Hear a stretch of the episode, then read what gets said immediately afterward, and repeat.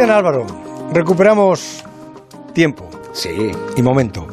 Eh, oye, eh, ¿qué tiene de especial esa cara norte del, del Everest y en concreto qué tuvo de especial en esa expedición de, de China de 1960 a la que nos hablabas el otro día?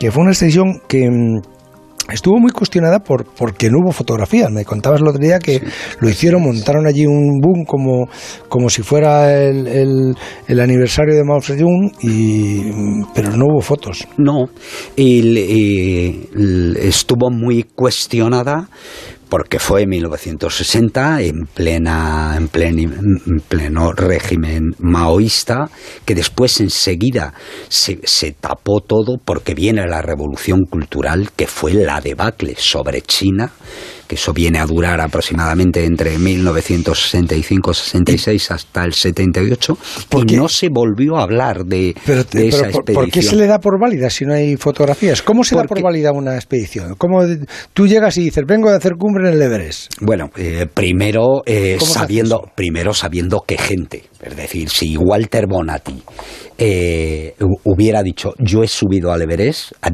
yo creería a Walter Bonatti con fotografías, sin fotografías, Bueno, vale, decir, primero por la categoría eh, alpinística y ética de la gente, esa es la primera. Bueno, ya, pero, vale. cuando- cuando pero hay que demostrarlo. Sí. Aunque lo, diga Bonatti o lo diga quien sea. Ya, pero Sí. mm, eh, Eh, digamos que esos son que criterios... Cristo dijo que era Dios y no le hicieron ni puñetero caso y lo crucificaron. Y además lo crucificaron. Por eso, entonces, Bueno, pero digamos que, que lo de pedir pruebas es una cosa, en, en montaña, es una cosa relativamente moderna desde, pongamos, los años 90, en que empieza a entrar flujo de dinero.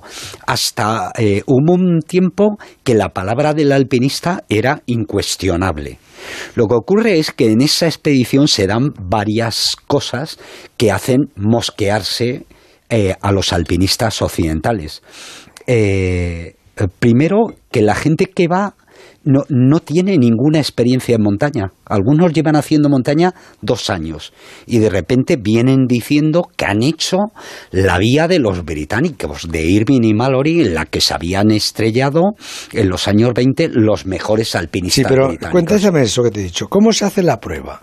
Tú, Pues- tú vas ahora al Everest en una expedición con, con quien quieras, con Juanito Oyarzábal, y, y, y pides los permisos y tiras para arriba hasta el Everest Bueno, y, y- bajas y dices que, que hemos coronado. Eh, eh, hombre, yo, yo que, que he hecho eso varias veces, primero hacer fotografías, luego filmas en la cumbre, Vale, bien, sí, eh, pero no nosotros lo que- que- retransmitimos en directo. Bien, vale, pero que tú me eh, dijiste que para certificarlo había que ir allí en... en, en- Fue, fue a Pekín, después de la Revolución Cultural, fue a Pekín un alpinista británico, Bonington, que es, eh, digamos que, un tipo de una categoría mundial.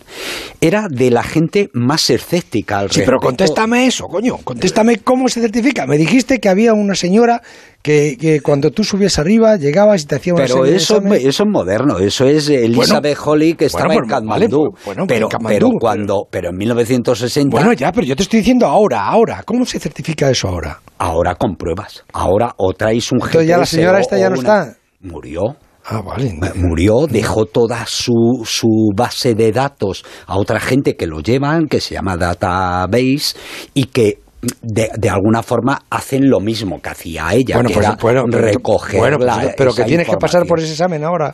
Eh, eh, No, si ya no. quieres, sí, es conveniente, ¿no? Porque quiere decir que hay transparencia y que lo cuentas, que no tienes nada que ocultar. Pero en 1960 o creías en la palabra de los tipos o no.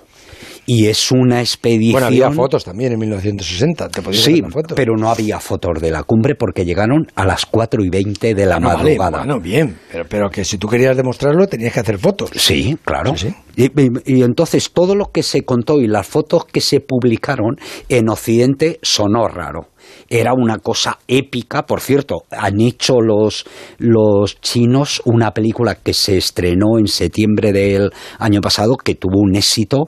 El primer fin de semana en China eh, recaudó ciento y pico millones de dólares y cuenta una historia épica tal cual ellos dicen que sucedió. Es decir, estuvieron tres meses de expedición, tres meses y pico, llegaron en pleno invierno, en febrero, estuvieron instalando los campamentos hasta que instalen por la vía de, de Mallory hasta 8.000 metros. Y luego se van debajo del segundo escalón que parece que es la clave, a 8.500 metros. Eh, se ponen a, a, hacer el segundo escalón y se quedan a 3 metros del final. Bajan, cascan vivac a 8.500 metros sin botellas de oxígeno y vuelven al campo base. Y entonces esperan otra vez y suben a la cumbre el 26 de mayo. Y dicen que llegan, eh, que para terminar el segundo escalón, eh, uno se quita los calcetines y se pone en los hombros de su compañero que después de eso, que uno se cae cuatro veces, que por fin pasa. De los cuatro que van para arriba, uno está exhausto, se queda allí. Llegan a la cumbre a las cuatro y veinte de la madrugada. Prácticamente ven el amanecer en la cumbre. A 50 metros de la cumbre se les ha acabado las botellas de oxígeno. Bajan, recogen al que está exhausto y, llegan al, campo base. Claro, esto para un occidental era una especie de película en el que contaban además que para decidir tenían reuniones del Partido Comunista, para decidir 214 personas en el campo base. Pero cuando va Chris Bonington a Pekín, pide hablar con la gente, con los alpinistas, que habían además sido ocultados, ¿no? Y Chris Monington, que es uno de los tipos más grandes que ha, habido, dice, después de hablar con ellos, estoy convencido de que subieron a la cumbre. Y eso es lo que cambió. Y, y, Bonington contó que hablando con uno de ellos que le dijo lo de yo me puse descalzo, le dijo, sí, pero ¿cómo tal? Y el tipo se quitó la bota y en eso que vio los dedos amputados de los pies. O sea, que subieron. Oye, antes de terminar, me tienes que hablar de, esa campaña que, que, estamos haciendo para, para ayudar a, comedores sociales de Madrid, Barcelona y Zaragoza. ¿En qué consiste? Pues mira, consiste en que unos buenos amigos, músicos de un grupo español que, que está aquí en Madrid, pero también está en Los Ángeles, nos cedió una canción preciosa que yo creo que Juanma la tiene por ahí, que la estaremos oyendo, que se llama Gran Vía Melancolía. Gran Vía, que es en realidad eh, el, pues la vía principal de Madrid, en realidad es la vía principal de muchas de las ciudades españolas que nos hablan de, de, en realidad de los momentos difíciles que estamos pasando y que volveremos a llenar las calles otra vez juntos.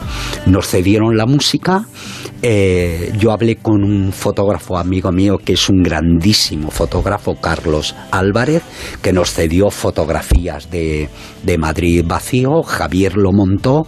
Y la Fundación José Ramón de la Morena y la Fundación Sara Bastal se han unido para reunir fondos para comedores sociales de Madrid, Zaragoza y Barcelona. Y ahí vamos cogiendo mm, poco dinerillo, pero, pero animando a la gente que entre en cualquiera de, de las webs de la Fundación José Ramón de la Morena o Sara Bastal. Ahí tienen una cuenta o Bizum, los chavales que tienen Bizum, que es muy fácil, 00098. Se vas hasta el lunes. Hasta el lunes, amigo.